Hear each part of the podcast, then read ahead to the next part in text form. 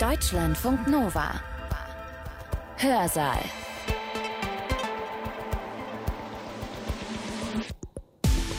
Heute im Hörsaal Matthias Burchardt. Matthias Burchardt ist Bildungsphilosoph und akademischer Rat an der Universität zu Köln. Er steht in der Kritik, weil er sich in Zeiten der Corona-Pandemie aktiv im Querdenkerumfeld bewegt und für Medien tätig ist, die der Verschwörungsszene zugeordnet werden. Seine Kritik am deutschen Bildungssystem und Bildungsreformen wie PISA und Bologna, das Thema des heutigen Vortrags, übt er aber schon seit vielen Jahren.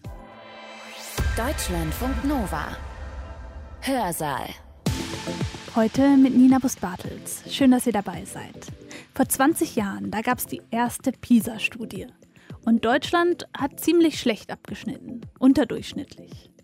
Danach gab es Reformen. Es wurden Bildungsstandards eingeführt, Vergleichsarbeiten und nicht zuletzt das Abitur nach zwölf Jahren, sogenanntes G8. Das sollte die deutschen Schülerinnen und Schüler international wettbewerbsfähiger machen. Die PISA-Studien, die haben das Bildungssystem in Deutschland also ganz schön verändert. Das Überspielen von festen Wertorientierungen und Vorstellungen von dem, was Bildung ausmacht, durch neue Ideen und Standard-Setting zu etablieren, an dem politisches Steuern und pädagogisches Handeln orientiert werden sollen. Erziehung ist wirtschaftliche Investition in den Menschen, der Lehrer ist Produktionsfaktor, Schüler ist Rohmaterial und Allgemeinbildung sei die Befähigung zu immer neuer Anpassung. Hier tun internationale Organisationen so, als ob sie zuständig wären für Bildungspolitik. Ich halte das schon für eine Anmaßung. Kann es nicht sein, dass wir PISA-Weltmeister sind und trotzdem miserabel gebildet? Die PISA-Studie sollte unsere Bildung messen. Genau das aber stellt Matthias Burchardt in Frage. Er ist Bildungsphilosoph und akademischer Rat an der Universität zu Köln. Und den Vortrag, den ihr heute im Hörsaal hört, den hat er gehalten beim Philosophikum Lech. Das stand 2021 unter dem Thema Als ob die Kraft der Fiktion. Und Matthias Burchardt, der schaut sich in seinem Vortrag an, wie Zahlen ein als ob, also eine Fiktion kreieren können. Da spricht man dann von normativer Empirie, also Empirie, die Wirklichkeit nicht nur abbilden, sondern auch verändern will. Da stehen dann meistens Interessen hinter. Zahlen sind also Schauplatz politischer Auseinandersetzungen, sagt Matthias Burchardt. Und er erklärt euch das Ganze am Beispiel der PISA-Studie. Den Vortrag beginnt Matthias Burchardt mit allgemeinen philosophischen Überlegungen darüber, wie das Verhältnis von Welt und Denken gefasst werden kann. Und nach etwa zehn Minuten steigt er dann richtig ins Thema ein. Viel Spaß!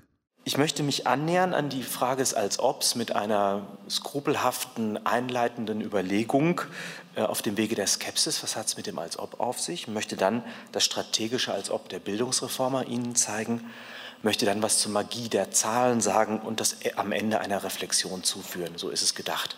Skrupelhafte Einleitung zum Thema als ob. Meine Skrupel bestehen vor allem darin, dass ich die Begriffe, die ich hier verwende, das sind die Monumentaltitel der Philosophiegeschichte. Die darf man eigentlich gar nicht mehr verwenden und wenn dann mit doppelten Anführungszeichen. Ich tue das jetzt mal trotzdem in einer gewissen methodischen Naivität, weil ich auf ein Problem hinweisen möchte.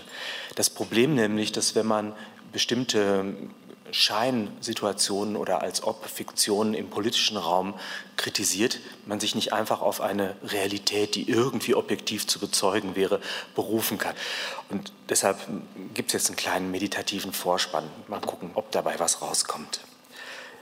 Die Möglichkeit der Philosophie, die rührt aus einer elementaren Beziehung, nämlich aus dem Verhältnis von Denken und Sein.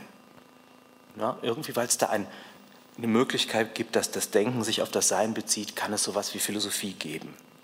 Die Welt ist dem Denken aufgetan und das Denken vermag sich auf die Welt zu beziehen. Das setzen wir jederzeit voraus, aber das ist eigentlich was sehr Erstaunliches.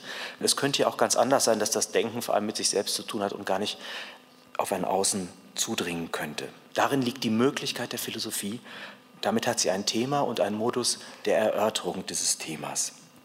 Die Schwierigkeit der Philosophie rührt aber aus demselben Problem, dass nämlich jede Begegnung von Denken und Welt notwendigerweise immer einen Moment des sich Verfehlens hat. Ja, diese Begegnung ist eine scheiternde Begegnung. Die Welt ist dem Denken gleichermaßen eröffnet wie verschlossen. Und insofern ist die Philosophie von jeher nicht nur mit der Erkenntnis von Sachverhalten beschäftigt, also was hat es damit auf sich, sondern sie wird auch durch ein weiteres Problem ganz grundsätzlich in Atem gehalten, nämlich unter welchen Bedingungen diese Erkenntnis überhaupt möglich ist und unter welchen Bedingungen sie gültig sein kann. Das ist die Frage nach der Wahrheit, der Erkenntnistheorie, der Wissenschaftstheorie und all das, was wir machen, bewegt sich eigentlich auch in diesem Thema. Hier ergibt sich ein breites Spektrum möglicher Antworten, wie man diese Frage beantworten kann, ob jetzt Denken und Welt irgendwie zueinander finden können, von radikaler Skepsis. Es gibt keine Erkenntnis, aber das ist unumstößlich, bis hin zum naiven Realismus. Ich komme ja aus Köln, ne? Die Welt ist so, wie ich sie mir vorstelle. Ja, das ist so der. Und das, das spricht ja auch vieles für. Wenn ich jetzt vier Gläser grünen Veltliner getrunken habe, dann habe ich nicht fünf getrunken, das kann ich nachzählen. Und insofern spricht im Alltag erstmal relativ viel dafür, dass die Welt so ist, wie sie uns erscheint. Es gibt ein breites Spektrum von Antworten. Diejenigen, die sich auf Erkenntnisoptimismus eingelassen haben, waren allerdings gezwungen, Zusatzannahmen zu treffen. Es musste etwas Drittes hinzukommen, das eigentlich die Erkenntnisfähigkeit des Denkens untermauern kann.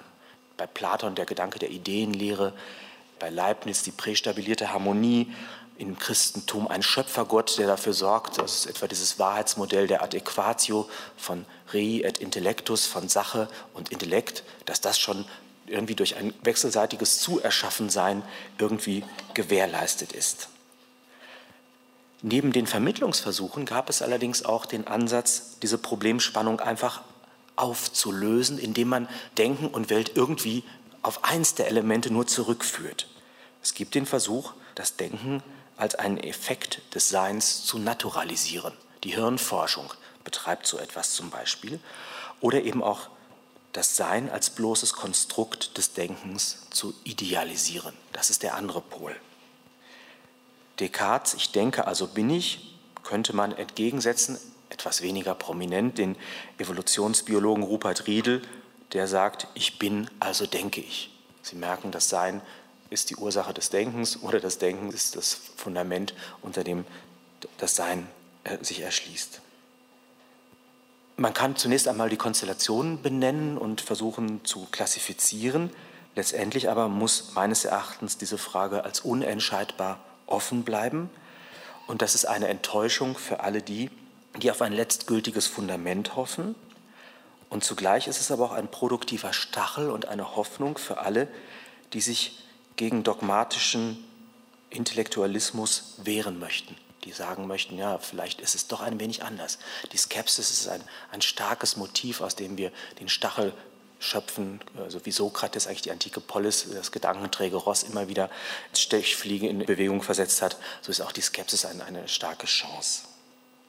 Als Begründung, warum ist das unentscheidbar, möchte ich mit einer Frage antworten, von welchem Standpunkt aus sollen wir denn überhaupt die Entscheidung treffen, ob das Denken und das Sein inkommensurabel, also unverrechenbar sind, analog irgendwie in eine Ähnlichkeit gebracht oder möglicherweise sogar identisch, weil wir doch niemals von außen auf Denken und Sein gucken, sondern immer nur mit den Mitteln des Denkens uns dem Sein nähern.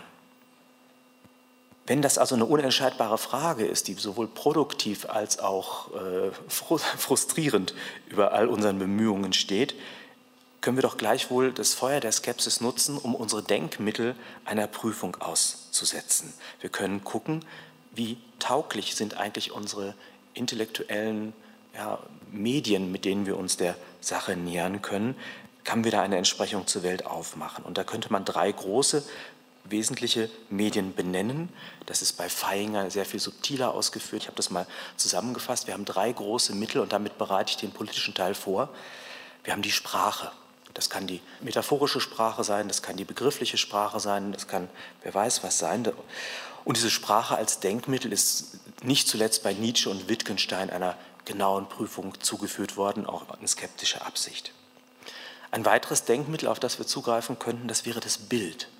Bei Platons Höhlengleichnis und der Dichterkritik in der Politeia haben wir auch die Grenzen und Möglichkeiten äh, des Bildes als Erkenntnismittel ausgelotet. Was ich interessant finde an Platon, dass Sie werden das Höhlengleichnis alle kennen, dass es ein Gleichnis gegen die Bilder ist, aber zugleich in einem Bild erfolgt, sodass man vielleicht sagen kann, dass die Denkmacht des Bildes vielleicht sogar größer ist, als Platon es sich einzugestehen vermag. Das dritte Denkmittel, das wäre die Zahl. Auch da äh, ist mit Denken, weiß nicht, ob Zahl, ob Zahl, ich glaube schon, dass Zahl was mit Denken zu tun hat. Es gibt da einige despektierliche Gedanken. Wir haben heute beim Mittagessen noch darüber gesprochen, etwa die Null als als ob. Wir sprachen davon. Auch da gibt es die Frage, wie ist die Zahl in der Lage, sich der Welt zu nähern, diese in irgendeiner Weise einzufangen? Ist es wie eine Reuse, in der die Welt sich verheddert? Ist es eine Fiktion, die wir uns von der Welt machen? Alle drei Denkmittel changieren zwischen ohnmächtigen Selbsttäuschungen des Denkens, oder vielleicht doch zumindest produktiven Fiktionen in spekulativer oder bloß heuristischer Absicht. Heuristik, das heißt, ich, ich, unterstelle mal, dass mir das beim Suchen der Erkenntnis hilfreich sein kann, so zu tun, als ob sich darüber etwas erschließt. Die Einsicht in die Begrenztheit der Möglichkeiten unserer Denkmittel unterstreicht zum einen die Selbstbescheidung, aber auch die Redlichkeit der Philosophie, die dann zugeben muss, dass möglicherweise das als ob ihr vornehmliches Medium ist und dass sie in ihren Aussagen immer wieder von der Skepsis eingeholt wird, aber zugleich auch immer die offenen Fragen an die nächste Generation weitergeben darf. Das ist ja auch schön, dass das damit nicht zu beenden ist. Anders wird es, wenn es um nicht um Erkenntnis, sondern um Herrschaft geht. Und wenn Herrschaft nicht durch nackte Gewalt ausgeübt werden soll, durch Unterdrückung, dann ist sie auch immer dankbar, wenn sie die Mittel der Sprache, die Mittel des Bildes oder die Mittel des Zahls findet. Alle drei fungieren im Raum von Politik und Macht als Medien zur Errichtung oder zum Sturz von Programmen, von Ideologien und Regimen. In diesem Fall geht es den Akteuren nicht um Erkenntnis von Wirklichkeit, sondern um die Schaffung von Wirklichkeit. Und sie machen in strategischer Weise Gebrauch von deren fiktionalen Charakter.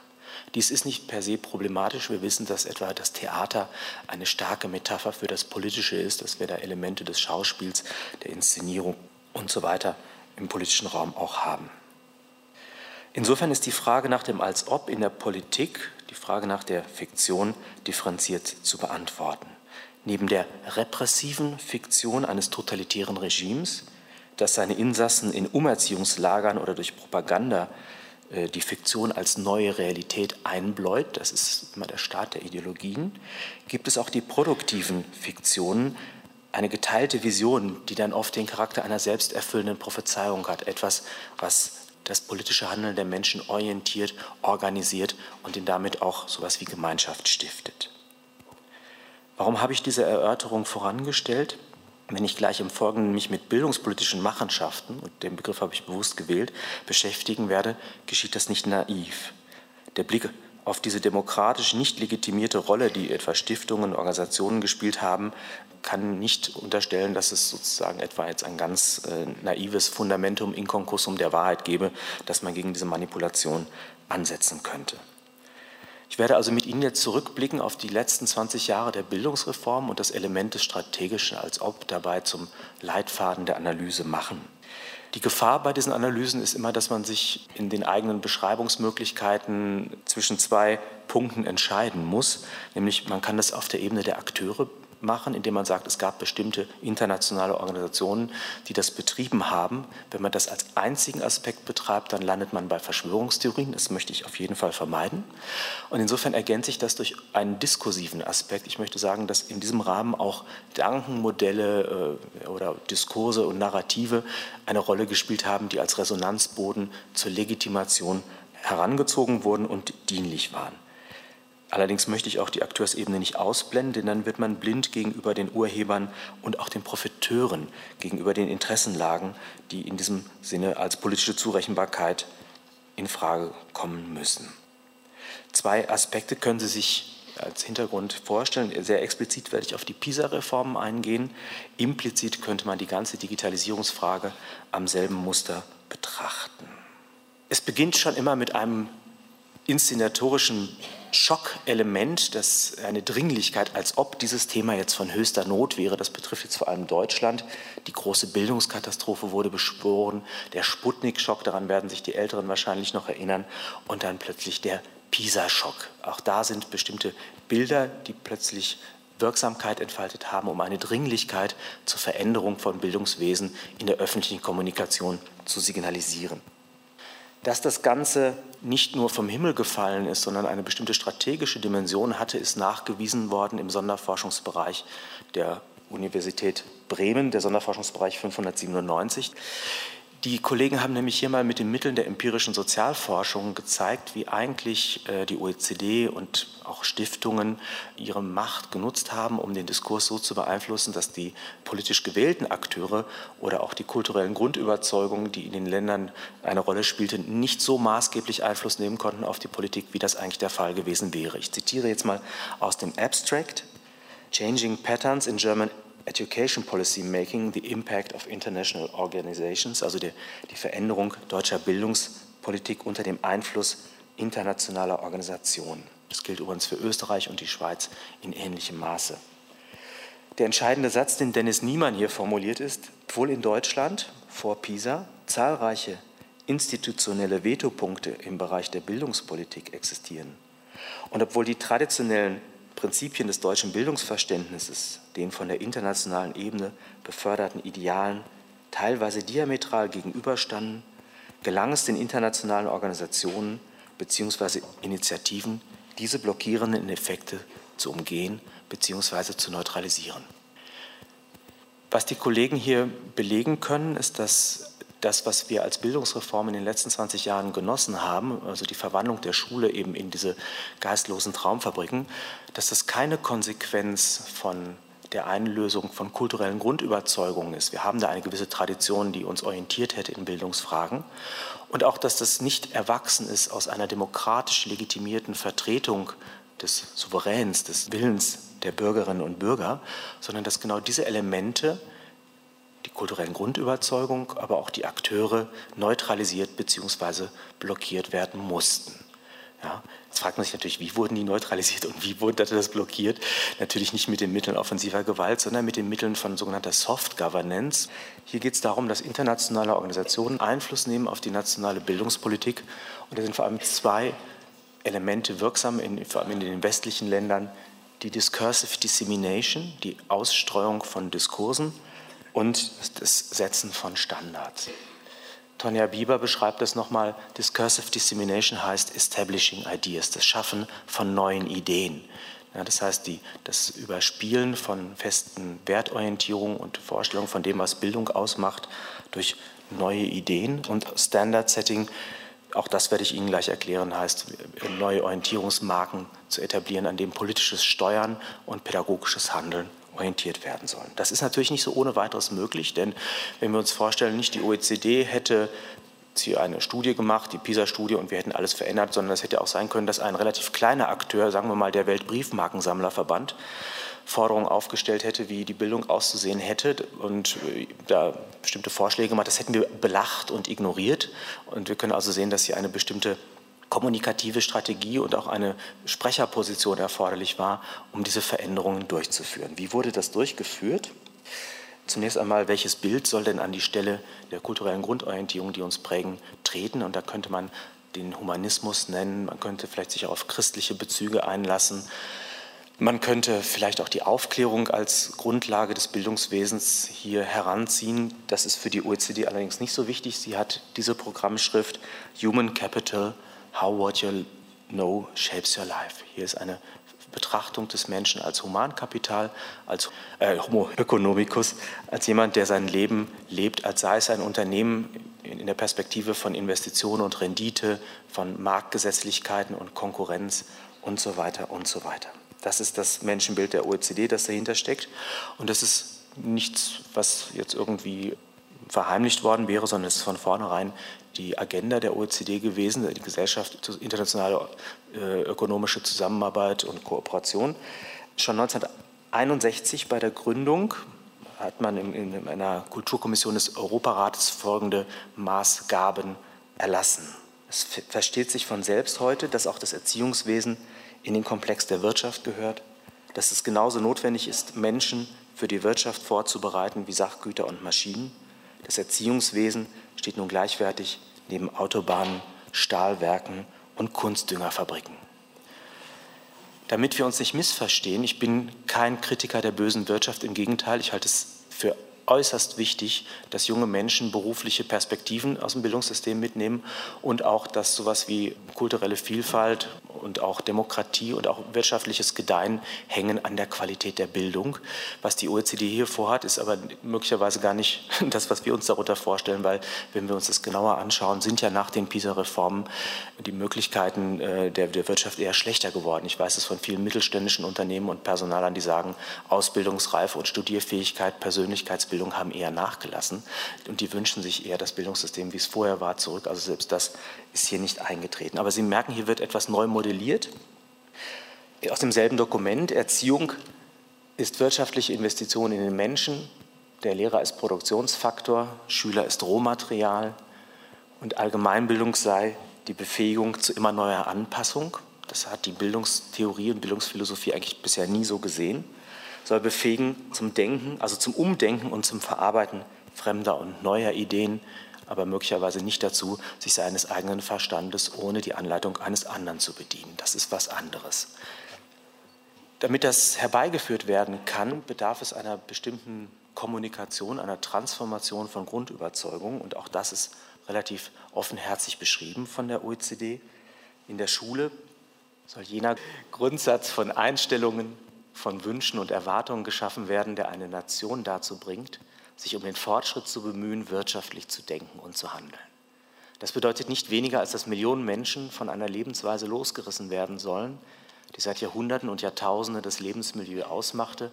Alles, was bisher an der Schule und in der Erziehung in diesen Ländern geleistet wurde, verfolgte soziale und religiöse Ziele, Dinge, die jedem wirtschaftlichen Fortschrittsdenken glatt zuwiderlaufen. Diese jahrhundertealten Einstellungen zu verändern, ist vielleicht die schwerste, aber auch die vordringlichste Aufgabe der Erziehung. Jetzt atmen wir auf in den Entwicklungsländern. Österreich darf weiter entspannt bleiben. Deutschland kriegt dann an einer anderen Textstelle auch um die Ohren gehauen, dass wir selber ein Entwicklungsland sein, was unsere Bildungsverwaltung anginge. Wir sitzen in den Humboldt-Favelas und sehnen uns nach der Rettung durch die OECD. Wie bringt man das jetzt zustande durch ein Als-Ob? Dieser sogenannte PISA-Test, den äh, habe ich mir mal genauer angeguckt. Sie können das alle nachvollziehen, wenn Sie sich die Seiten angucken. Hier ist ein Test, da geht es um literarische Bildung oder man könnte besser sagen Lesekompetenz. Und was könnten nicht alles Schülerinnen in Deutschland und Österreich mit einem Drama anfangen? Sie könnten sich um die Figurenkonstellationen kümmern, literarische Stilmittel, die Konflikte herausarbeiten, Epochenmerkmale bezeichnen, möglicherweise ein wenig Dramentheorie, Wonach fragt Pisa und verleiht dabei die maximale Stufe an Kompetenz? Was taten die Figuren im Stück gerade bevor der Vorhang aufging? Und wer die Stecknadel dieses Satzes im Heuhaufen der, des langen Textes ja, für den ADHS-geplagten Schüler wirklich eine Herausforderung, wer das rausfindet, guten Abend, wir sind drei Gäste auf diesem Schloss, kommen gerade aus dem Speisezimmer, wo wir ausgezeichnetes Essen zu uns genommen haben, zwei Flaschen Champagner und so weiter. Wer das findet, der kriegt die maximale Punktzahl. Ja? Was wir daran sehen, ich greife jetzt schon ein bisschen vor, ich wollte eigentlich nur beschreiben, ist, dass ein Test nicht nur dazu dienen kann, eine Wirklichkeit zu registrieren, sondern auch eine Wirklichkeit zu produzieren. Dass hier möglicherweise das, was wir unter Bildung erachtet, nicht abgefragt wird und das, was abgefragt wird, erachten wir nicht als Bildung. Wenn jemand in einem pädagogischen Beruf ist, es ist sicherlich nicht verkehrt, wenn man in der Lage ist, einen Satz sinnverstehend aus einem gesamten Zusammenhang herauszufinden. Aber das ist ja noch nicht die Krönung der Bildung, sondern idealerweise eine Voraussetzung dafür. Ja, das, Sie merken, ich möchte den Test ein wenig zaubern. Dann geht die Statistik weiter. Auch da könnte man einiges dazu sagen. Vor diesem Teil habe ich ein bisschen Angst, weil ich eher mit dem Medium der Worte unterwegs bin. Jetzt kommen gleich Zahlen. Also zum einen schalte ich immer sofort, ich, sobald Statistiken kommen, schalte ich immer ab, weil ich denke, die müssen wahr sein, weil ich sie nicht verstehe. Sie sind wahr, weil ich sie nicht verstehe. Ich probiere das jetzt mal mit Ihnen, ob wir das verstehen. Das, ich beziehe mich ja auf Thomas Jahnke, der sich mal diese PISA-Geschichte genauer angeguckt hat. Das ist ganz bezeichnend, weil wir immer denken, oh, da werden Zahlen präsentiert, die haben ja sicherlich einen Wahrheitswert. Auch da ist ganz viel als ob mit im Spiel. Wir haben jetzt hier zwei Testdurchläufe, Test 1 und Test 2, und haben vier Kandidaten.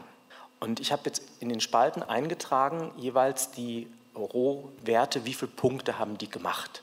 Also im ersten Durchlauf hat der erste nichts richtig gemacht und im zweiten auch. B hat mit 10 Punkten angefangen, hat sich um 10 Punkte verbessert im zweiten Durchlauf. C hat 20 Punkte, sich auch um 10 verbessert. Und der D ist sogar von 30 auf 40 gekommen. So. Und Sie sehen also dann oben die Differenzen. Das ist jetzt der erste Auslauf und das sind die Rohdaten. Und da würde man sagen können, oder kann man ja ein bisschen was ablesen. Also unterstellen wir mal, als ob der Text, Test wirklich was taugen würde, wäre das eine Darstellung, die uns im, im etwas Aussagekräftiges zu verstehen gibt. Jetzt ist es aber so, äh, dass wir über die Normierung der jeweiligen Werte auf 100 und den, die Etablierung des Mittelwertes auf 500, das ist statistisch alles richtig, jetzt eine Darstellungsform finden, die ein wenig verzerrend mit den Rohdaten umgeht. Erstens, wenn wir das auf 500 eichen, ist das eine ganz andere Botschaft, wenn wir sagen, also Deutschland ist von 570 auf 680 aufgestiegen, denken, boah, man hätte das genauso gut auf 1 eichen können, dann wären die Schwankungen völlig minimal und man hätte nie gedacht, wir müssen was tun, weil wir viel schlechter als Finnland sind. Ja? Also allein diese Darstellungsform hat wieder eine als ob Dimension. Was, wenn Sie jetzt aber auf die normierten Werte gucken, werden Sie etwas sehr Interessantes feststellen. Der erste hat nichts richtig gemacht, null Punkte, hat aber immerhin 366 PISA-Punkte. Das ist toll, oder? Schon mal komisch. Also würde ich erst mal sagen, wenn er eine Null ist, dann soll es auch Null heißen. Beim zweiten Mal hat er weniger, obwohl er auch nichts richtig gemacht hat, von mir aus. So. Beim, bei B sieht man, der ist um 10 Punkte besser, der ist von 455 auf 483 gestiegen. C ist auch um 10 Punkte gestiegen, steigt aber nur noch um 6 Punkte in der normierten Darstellung. Und das Allerbeste ist D, obwohl er objektiv besser geworden ist um 10 Punkte, fällt um 16 Punkte in der PISA-normierten Darstellung. Das heißt, hier ist alles, ist alles mathematisch, statistisch korrekt und gleichwohl in der Aufbereitung, sagen wir mal, ähm, suggestiv bis missverständlich, wenn ich es vorsichtig sagen möchte. Das Ganze wurde jetzt übersetzt in schulische Wirklichkeit. Das ist ja auch nochmal der, der, der Punkt. Man hätte ja sagen können, danke für den Test wir nehmen das zur Kenntnis, aber wir haben da auch noch andere Kriterien. Das Verrückte war ja, dass wir dann plötzlich gesagt haben, wir nehmen den Test so ernst, dass wir nicht nur das Ergebnis akzeptieren, sondern dass wir sagen, wir müssen jetzt gut in PISA werden und alle unsere Anstrengungen müssen zur Verbesserung dieser Werte leisten. Wir verbessern also nicht mehr die Bildungsrealität der jungen Menschen, sondern wir verbessern Zahlen in Tabellen. Wie schafft man das am besten? Indem man Aufgabenformaten so strickt, dass möglichst viele Schülerinnen und Schüler diese bewältigen, weil dann sind wir in den Statistiken wirklich, wirklich gut. Und das hat gezeigt, ein etwas älteres Experiment meines lieben Kollegen Hans-Peter Klein, ein Biologiedidaktiker aus der Universität Frankfurt, der nämlich eine PISA-orientierte Kompetenzaufgabe, 13. Schuljahr, damals Leistungskurs Biologie, einer unvorbereiteten 9. Klasse gegeben hat als ob dabei was rauskommen könnte.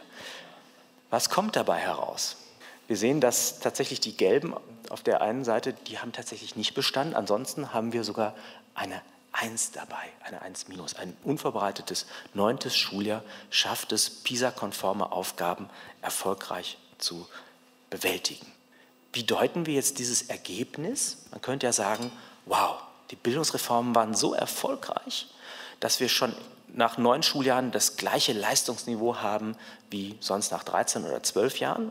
Wäre eine Deutung, ich halte die jetzt nicht für die plausibelste. Oder man könnte sagen, das Aufgabenformat ist gar nicht mehr in der Lage darzustellen, was an Wissen und Bildung bei den Schülern sich angehäuft hat oder was sie, was sie sich angeeignet haben, sondern das Aufgabenformat dient vor allem dazu, Zahlen zu produzieren, die den Ländern das Gefühl geben, sie wären erfolgreiche PISA-Nationen. Und das lässt sich so auflösen, wenn man nämlich dann die Aufgabenformate anguckt, sind die ganz kompliziert, wieder viel Text zu lesen, übrigens äh, interessant, dass also auch da vor allem sprachliche Formate eingekehrt sind. Der Korrekturbogen zeigt dann allerdings, dass die meisten Antworten schon im Text selbst enthalten sind. Das heißt, es ist eher eine Umformulierungskompetenz, die die jungen Menschen zu guten PISA-Ergebnissen bringt, als wirklich biologisches Wissen. Der Kollege Peter Klein hat dann einen Gegenversuch gemacht und hat eine Vor-PISA-Aufgabe diesem neunten Schuljahr gegeben. Da sind alle durchgefallen, bis auf einen. Der hatte Biologie, hochbegabter Biologie-Crack, der hat eine 4 Minus geschafft. Ja, der, immerhin. Der hat übrigens aber in diesem Test miserabel abgeschnitten, weil er gedacht hat, oh Gott, das können die doch nicht von mir verlangen, dass ich das aufschreiben muss. Das steht ja alles schon in, in den Aufgaben drin. Was wir hier sehen, ist eine seltsame Konstellation, in der Wissenschaft, Medien und Politik sich zu einem gemeinsamen als ob zusammenfinden. Das mit der Bildungspolitik, wenn man da wirklich was machen möchte, das ist schon anstrengend. Das kostet auch Geld und man muss ein bisschen Ahnung von der Sache haben. Insofern ist es gut, wenn man, das gilt für viele Politikfelder, wenn man seine Aktivitäten eher in den Bereich der Symbolpolitik verlagert. Mein Beispiel dafür, und jetzt nehmen Sie es mir nicht übel, Sie sind ja alle volljährig, manchmal gleicht dieser Kreis mir einer Selbsthilfegruppe von Impotenten, die sich gegenseitig einen Orgasmus vorspielen. Das heißt, die, die Voraussetzungen dafür, wirklich was zustande zu bringen, sind nicht vorhanden, aber das Getöse, das man darum erzeugt, dass man das nicht vermag, das ist gewaltig. Aber alle sind sich klar, dass es sich um ein großes, großes als ob handelt dabei. Wissenschaft wurde als Legitimation verwendet und das wissen wir inzwischen auch aus anderen Politikfeldern, etwa wenn es ja, um vieles andere geht. Wissenschaft wird als Legitimation genutzt, meistens im Singular und wir wissen alle, Wissenschaft ist eigentlich immer Kontroverse. Ja? Das ist der erste Punkt. Der Test ist, ein, ist keine Registrierung von Wirklichkeit, der PISA-Test, sondern er ist ein Artefakt, er erzeugt Wirklichkeit. Das Verrückte ist, dass dann die Modellierung das Phänomen ersetzt. Also ich will gar nicht leugnen, dass, dass Schüler manchmal was nicht wissen, dass wir Probleme haben. Aber dieser kleine Wahrheitskern wird durch diese PISA-Modellierung so verändert, dass Lehrerinnen und Lehrer, die sagen, oh, das läuft eigentlich ganz gut oder ich sehe das Problem an einer anderen Stelle, plötzlich nicht mehr legitimiert sind. Das gilt dann als anekdotisches Wissen und ist nicht mehr diskursfähig. Der Kollege Ladentin spricht von normativer Empirie, das heißt, Empirie wäre ja eigentlich der Gedanke, eine Wirklichkeit zu erfassen, zu messen, über Erfahrungen zugänglich zu machen. Normativ wird sie dann, wenn sie sagt, es soll so sein, wie der PISA-Test es will. Urteilskraft und Anschauung werden enteignet zugunsten des Testes. Statistiktricks spielen eine Rolle. Interessant ist, dass auch dann nur noch sehr wenige Menschen aussagebefähig sind, über Bildung etwas zu sagen. Das gilt vor allem für den Herrn Schleicher von der OECD, der wusste immer Bescheid, was es damit auf sich hat. Lehrerinnen und Lehrer, Hochschulprofessoren, die waren weniger geeignet. Es sei denn, sie hatten Lehrstühle für empirische Bildungswissenschaften und waren Mitglieder bestimmter Kommissionen und Institute. Gegenstimmen wurden marginalisiert als ewig gestrige. Es gab einzelne Disziplinen, die bevorzugt wurden. Das waren vor allem die empirischen Bildungsforschungsdisziplinen, die, die Bildungsphilosophie, die allgemeine Didaktik, die allgemeine Pädagogik. All diese Disziplinen verschwanden nach und nach. Und es gab dann plötzlich Mittelvergabe an den Hochschulen, die vor allem dazu dienen sollten, so etwas wie gute PISA-Ergebnisse auf dem Wege der Forschung herbeizuführen. Und dadurch trockneten natürlich dann andere Bereiche auch aus. Themen, Leitbegriffe und so weiter wurden vor allem dann an politischen Wünschen ausgerichtet und nicht mehr an den Forschungsfragen, die die Wissenschaft selbst hätte aufwerfen wollen. Dadurch hat sich vieles, vieles verändert. Hier tun internationale Organisationen so, als ob sie zuständig wären für Bildungspolitik. Ich halte das schon für eine Anmaßung. Das Zweite als ob ist, besteht darin, dass die Agenda plötzlich bestimmt wird, als wäre plötzlich die Bildungsfrage die vordringliche. Dass wenn Sie sich mit Politik beschäftigen, haben Sie manchmal das Gefühl, dass Dinge, die Sie im privaten Umfeld für dränglich halten, kaum vorkommen, aber andere Themen plötzlich auf der Agenda sind. Und die Frage ist, ist das wirklich von allgemeinem Interesse oder werden hier Partikularinteressen verfolgt? Das Dritte als ob ist für mich der Sachzwang und der Zeitdruck. Es musste plötzlich alles ganz, ganz schnell gehen. Ja, warum eigentlich?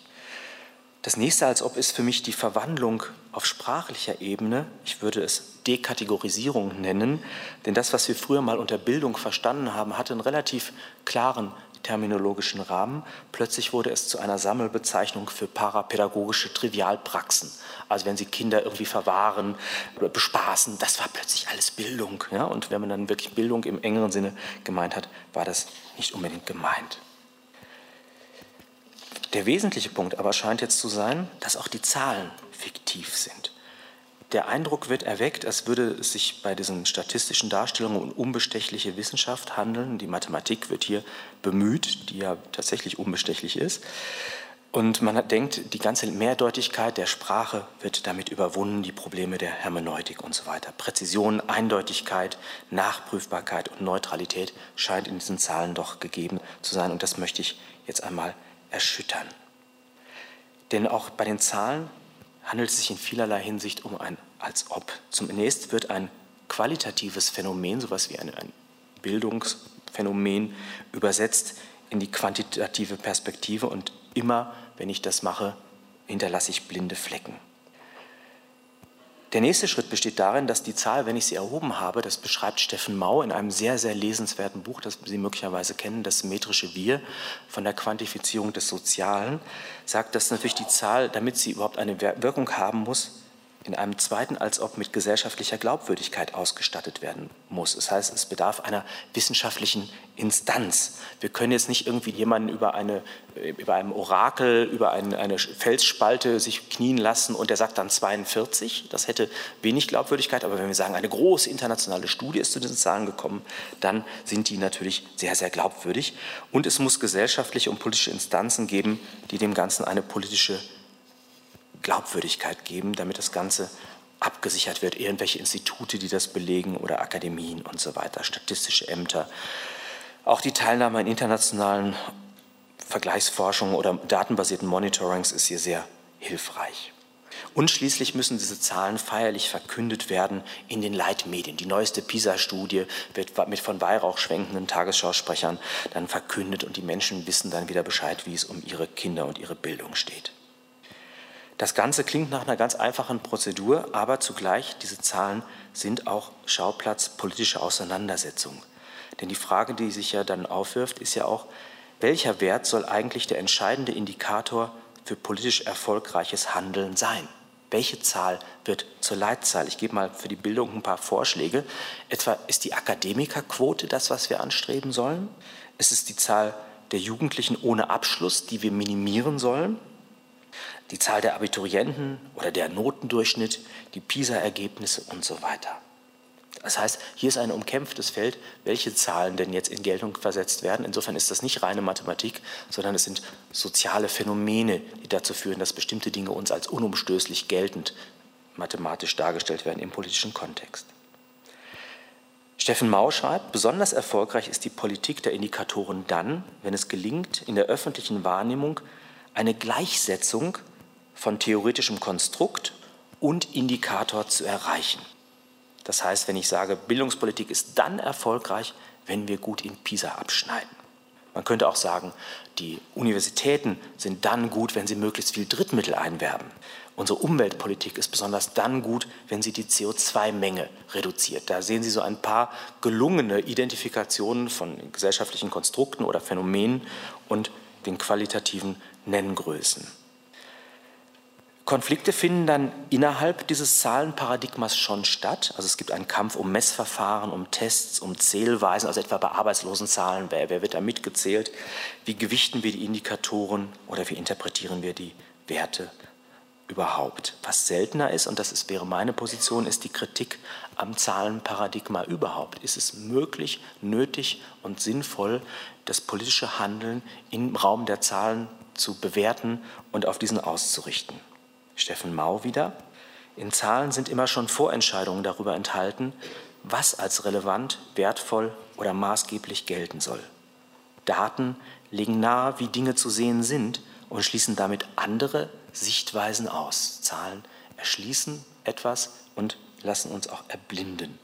Das heißt, sie formen das Wahrnehmungs- und Erkenntnisfeld des Politischen.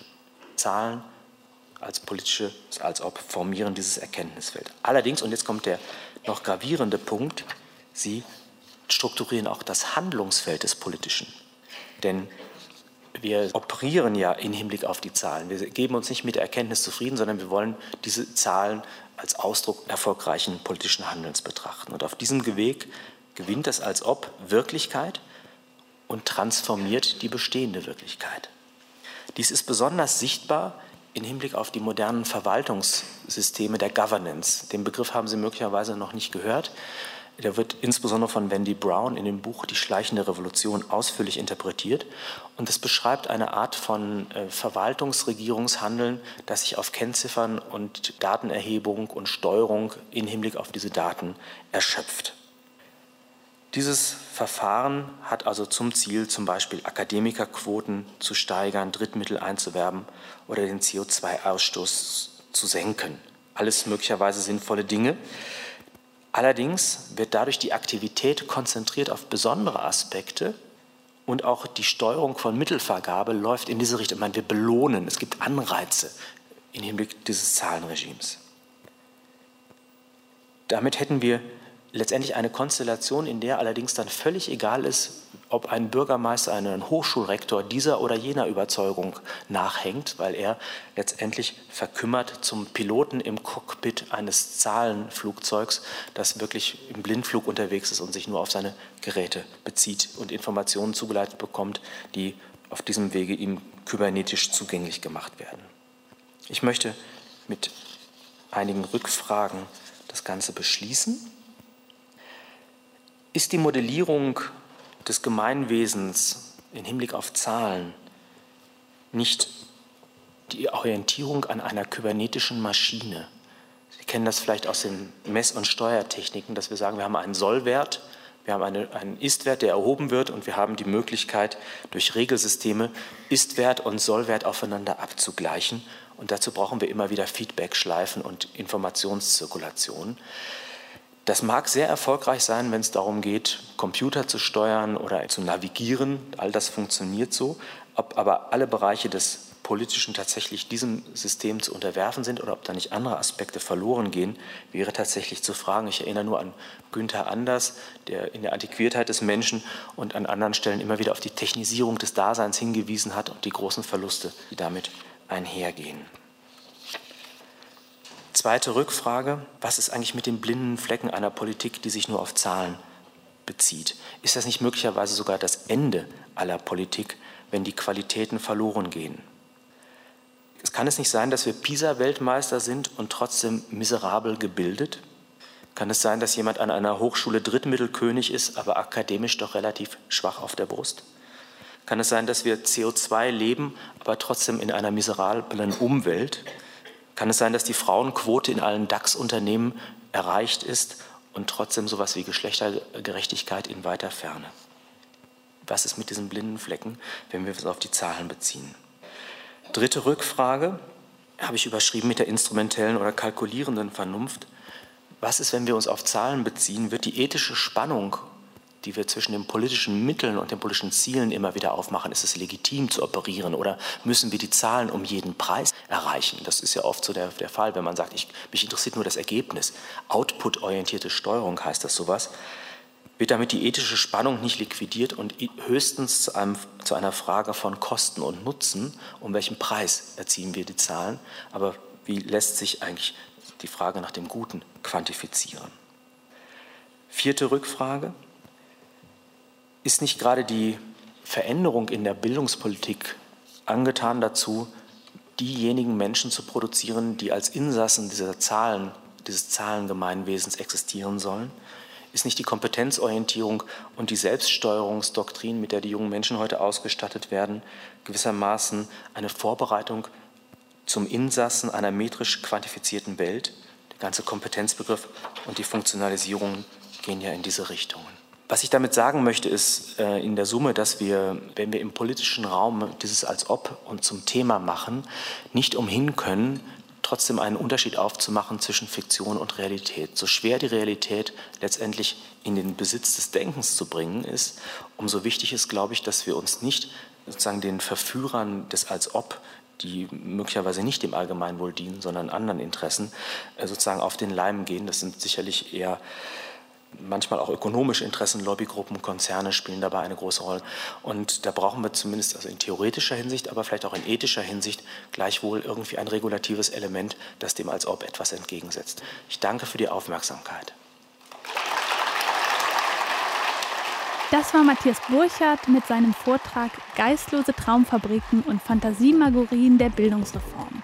Er hat den Vortrag am 24. September 2021 auf der Tagung Philosophikum Lech gehalten. Und jetzt noch ein Tipp von mir. Wenn ihr noch einen Philosophie-Hörsaal hören wollt, dann hört euch doch den Hörsaal von letztem Mal an. Da spricht Roberto Simanowski über eine Welt, in der Algorithmen für uns entscheiden. Ich bin Nina Bus-Bartels und sage Tschüss. Deutschlandfunk Nova. Hörsaal. Jeden Sonntag neu. Auf deutschlandfunknova.de und überall, wo es Podcasts gibt. Deine Podcasts.